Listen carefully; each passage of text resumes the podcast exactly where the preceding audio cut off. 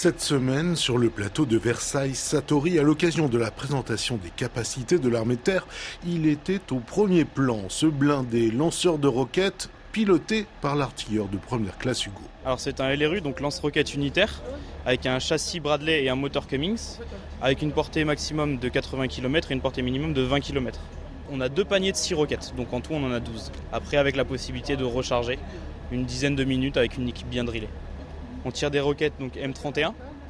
C'est des roquettes américaines. Des roquettes américaines qui frappent loin et avec précision jusqu'à 80 km contre moins de 40 pour un canon César, sourit le maréchal des logis Martin.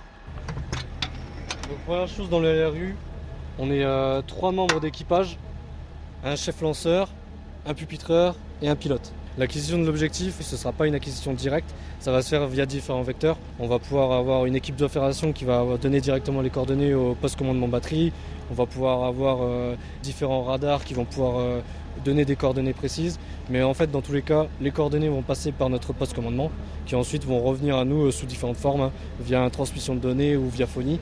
Et nous, ensuite, on impacte ces coordonnées-là. Le char va calculer lui-même ces coordonnées et va les appliquer pour pouvoir ensuite pointer avec la cage. Et avec 100 kg d'explosifs par roquette, l'effet des salves de LRU est impressionnant, souffle l'artilleur Hugo. Le blindé français a d'ailleurs passé l'épreuve du feu. Ce véhicule, il a été déployé pour l'opération Barkhane en 2016. Il y a trois véhicules qui ont été déployés. Donc euh, ils ont tiré à peu près 23 roquettes et euh, des retextes qu'on en a eu, ça a été un très bon véhicule. Pas de panne, il a fait gaouter sa par la route, aucun problème de châssis ou aucun problème de module pendant la mission. Dans un conflit de haute intensité, le LRU doit générer l'incertitude, être là où on ne l'attend pas. Maréchal des logis Martin. Là, on est sur une doctrine de guerre où on va fonctionner réellement en totale autonomie. Son but, ça va être soit d'être mobile, soit d'être furtif. Donc, soit il est toujours en autonomie, il va se déplacer euh, sur une position, soit il sera sur la position et à ce moment-là, il va se cacher. Pour l'instant, le, plus long qu'on a fait, c'est une semaine en autonomie. Ça fonctionne très bien.